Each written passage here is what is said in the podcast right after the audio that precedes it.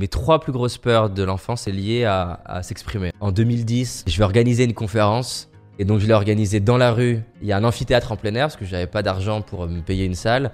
Je savais d'ailleurs même pas comment réserver une salle. Je pense que je me dis comme d'habitude, ah, je vais abandonner machin, mais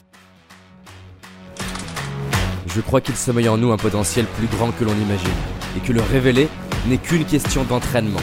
C'est pourquoi je vais à la rencontre des personnes qui réussissent, entrepreneurs, artistes, sportifs de haut niveau, pour décortiquer comment ils font et partager ce que j'apprends avec vous.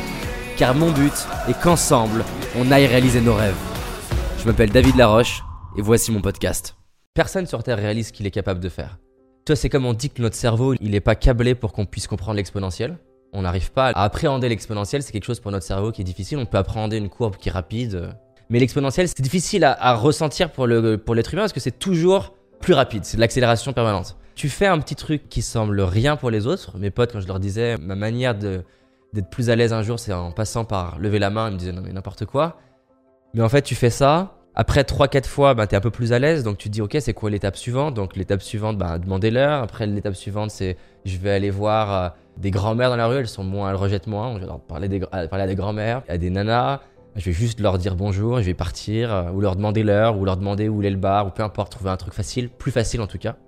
Puis je vais leur demander euh, le numéro, puis je vais essayer de faire durer la conversation 3 minutes. Donc ça, ça va de plus en plus loin. Bah, au bout d'un moment, je demande des numéros. Mes potes, ils me disent, mais t'as combien de numéros? Je dis, bah, je sais pas, 70. Et ils me disent, mais t'en rappelles combien? Je dis, bah, zéro, parce que pour l'instant, ça me fait trop peur. Puis après, rappeler, je me souviens, euh, la première fois, je donne un rendez-vous, euh, c'est à Charpennes. Pour les Lyonnais qui connaissent, c'est un arrêt de métro à, à, à Lyon. Mais en fait, je donne un rendez-vous à une nana, mais moi, mon rêve, c'est qu'elle vienne pas. C'est-à-dire que je suis pas en train de me dire, j'espère qu'elle va venir. Je suis tellement pas bien que je préfère qu'elle vienne pas. J'ai déjà franchi mon cap, c'est-à-dire que j'ai déjà été jusqu'au stade de donner un rendez-vous, puis après je vais aller plus loin, et puis plus loin. Et ça, je le fais avec la, séduction, mais je le fais aussi en classe, en parlant de plus en plus. Euh, je le fais avec mon père, mais je vais le faire aussi, par exemple, sur le côté tactile. Puis après, je vais m'entraîner à parler plus fort. Puis je vais m'entraîner à onduler ma voix. Puis après, je vais faire la sympatrique, juste discuter avec des gens. Et t'acquiers du, du territoire et ouvre un espace de c'est quoi le truc suivant.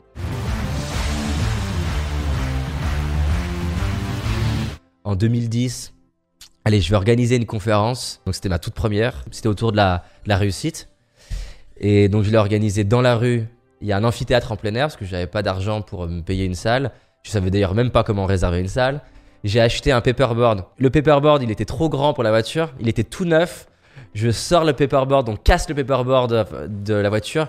Moi, j'étais stressé, que c'était une conférence gratuite. J'avais dit à trois de mes potes, allez, euh, dites à trois de vos amis de ramener quelqu'un. J'ai tiré une poubelle publique sur 150 mètres pour pouvoir coller le paperboard contre. Et donc j'ai fait cette conférence dans la rue. Elle a été extrêmement douloureuse parce qu'on a eu un groupe de jeunes complètement bourrés qui s'est pointé avec la bouteille de Jack Daniels légèrement agressif. Je venais de lire Comment se faire des amis.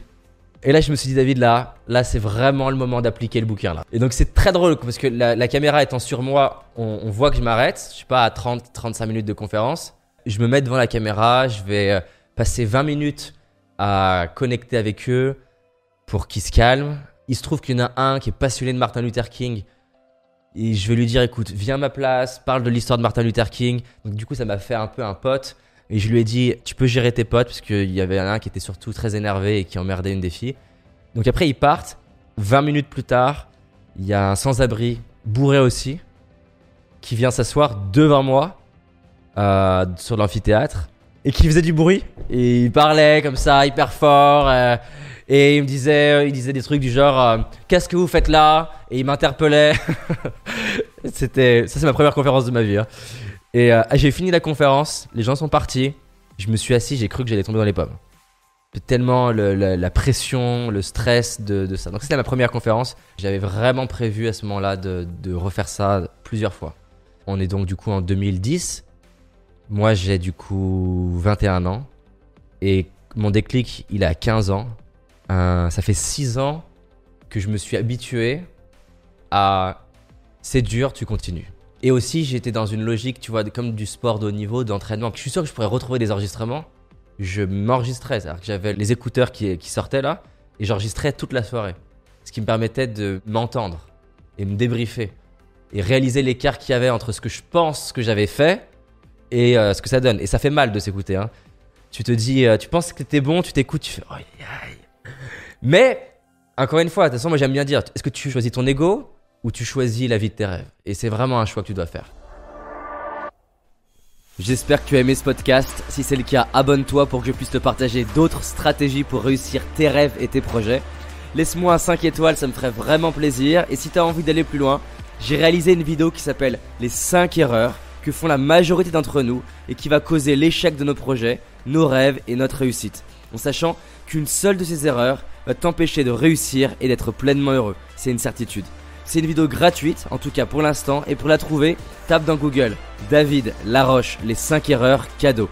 David Laroche, les 5 erreurs cadeaux. Et tu vas tomber dessus. Je te dis à très vite pour un prochain podcast, et on avance ensemble.